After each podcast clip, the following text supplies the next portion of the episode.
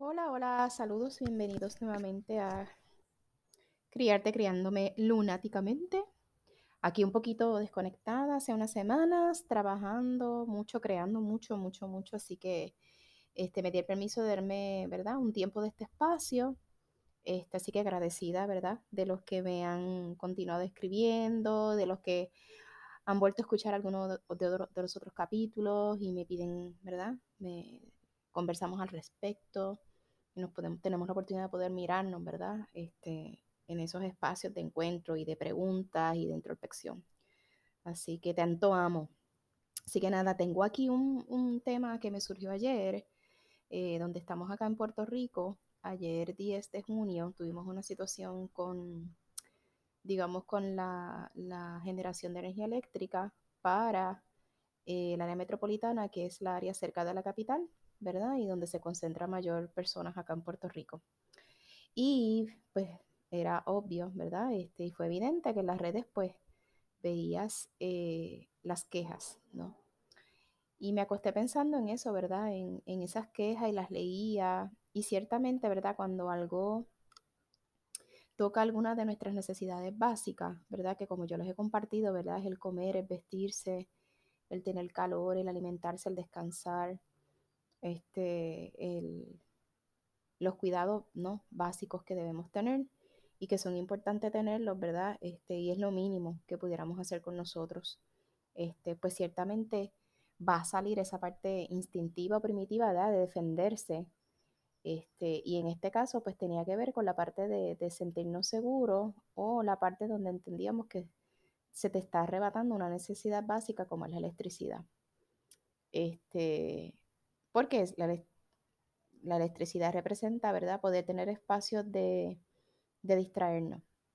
Así que me puse a pensar, ¿verdad? Que representaba el, el, no tener no solamente luz para tal vez preservar los alimentos y todo lo demás, sino, ¿verdad? El poder estar en el internet, poder ver televisión, eh, poder ver, ¿verdad? En este caso, con, con, los ojos, porque hay muchas maneras de ver.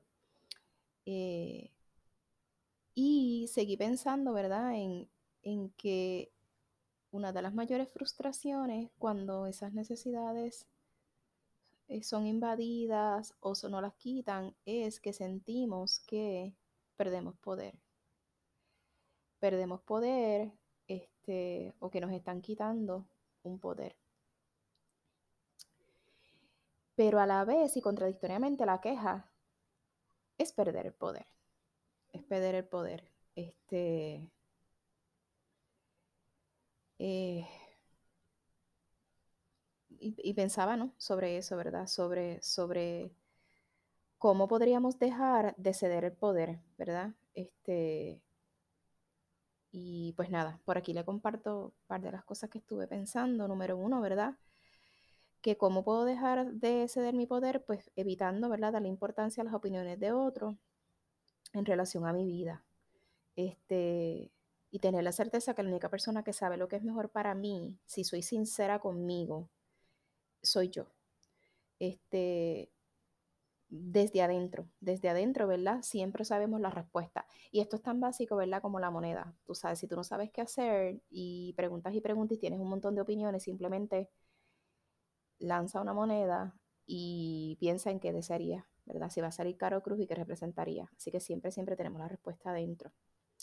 Este, número dos, quitar el poder que le diste a esa persona que le tienes temor.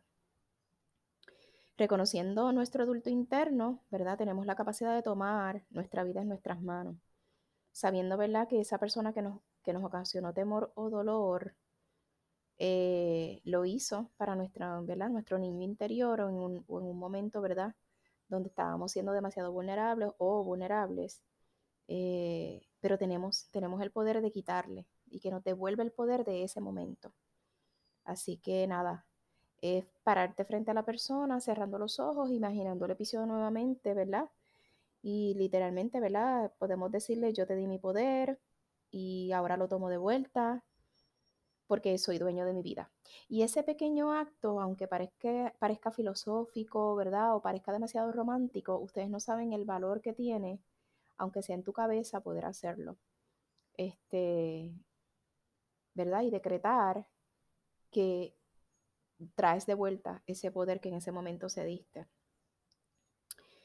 Eh, ¿Por qué? Porque entonces te encuentras con situaciones similares de lo que te hizo esa persona o ese evento o ese espacio, porque también esto se puede dar en áreas laborales, áreas de estudio, ¿verdad? No necesariamente en, vínculos amorosos, en, áreas familiares. Este, pues una vez comienzas a relacionarte de una manera similar, pues entonces vuelves y tu cerebro va a ir a esa parte donde percibiste tu poder y nuevamente ante la situación no vas a poder, ¿verdad?, cómo responder y, y no, no tienes ese poder de vuelta. Así que ese ejercicio es bien poderoso. Número tres, no difames a otra persona en una sesión de poder. Siempre, siempre en el momento en que nos comunicamos, que solo podemos tocar más adelante, en ese momento hay una parte donde manifestamos poderes y donde nos presentamos la gran mayoría de las veces con nuestro poder simplemente porque es una construcción social en nuestro cerebro y es una manera de, este, de sobrevivir. Así que ese instinto de sobrevivencia nos presentamos en cualquier comunicación, este, presentando nuestro poder. Es como si dos mamíferos alfa de una misma manada, eh, digamos leones, digamos este, lobos, ¿verdad? Se presentan frente a frente, pues, ¿verdad? Vemos como los animales, cada uno trata de decir, yo soy el alfa, yo tengo el poder, yo soy sobre ti. Eso nos pasa también a los humanos.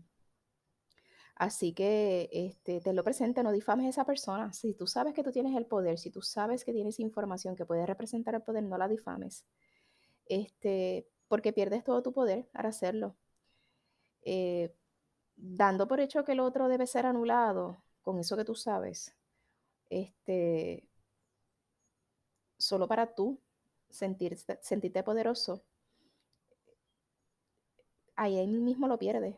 Este, porque estás perdiendo tu amor propio. El respeto es un acto de amor propio.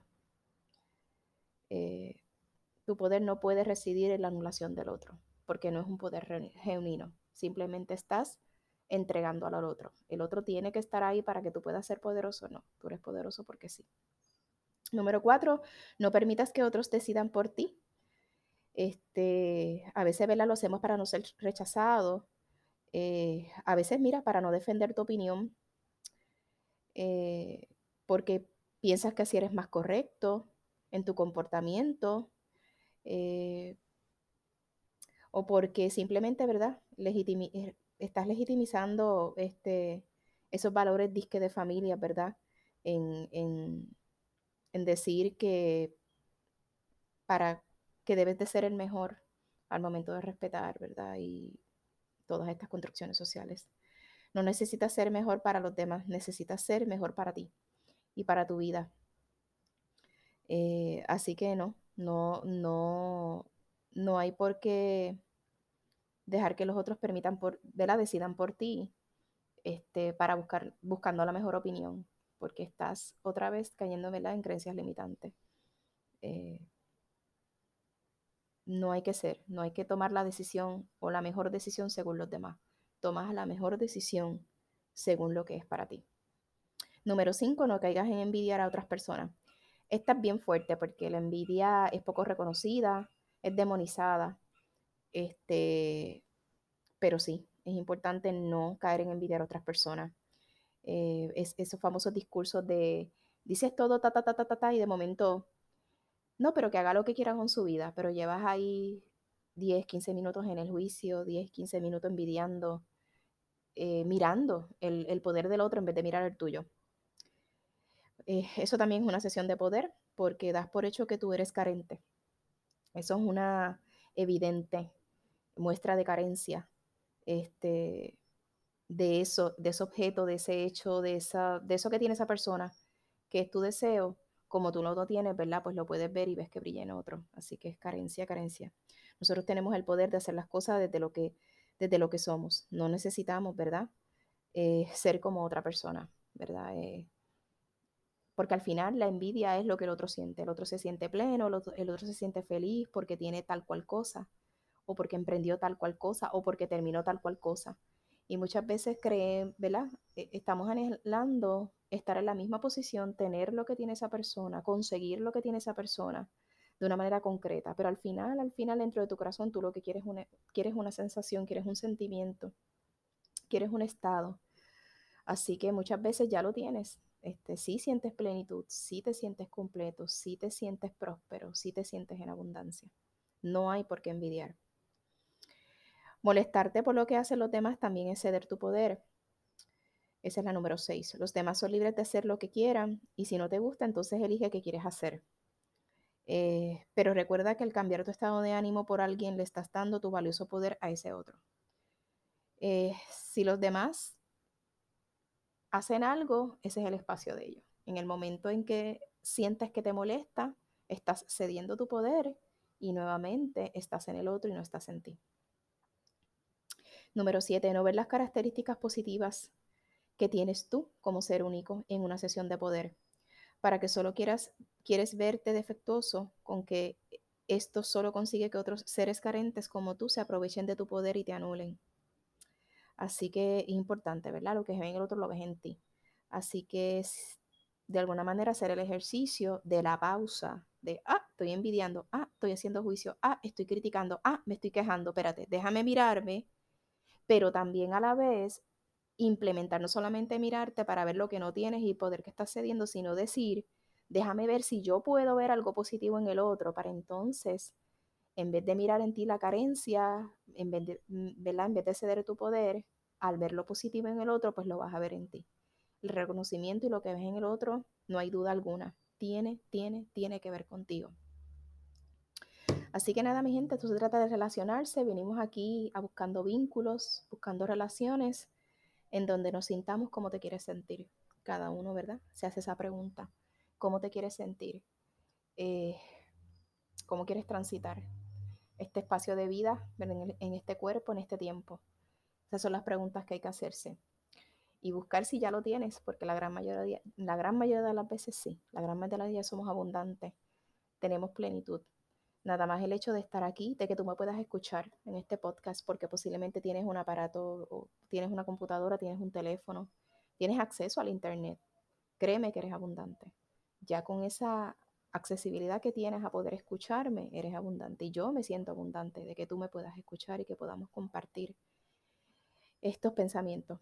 Al final las relaciones eh, no es una sola relación, son dos relaciones, la que yo tengo contigo y la que tú tienes conmigo desde qué espacio y desde cómo nos sentimos para, relacionar, para relacionarlo. Ahí está la magia, mi gente. Así que nada, les abrazo, nos abrazo, les amo y nos amo. Que tengan excelente día. Chao.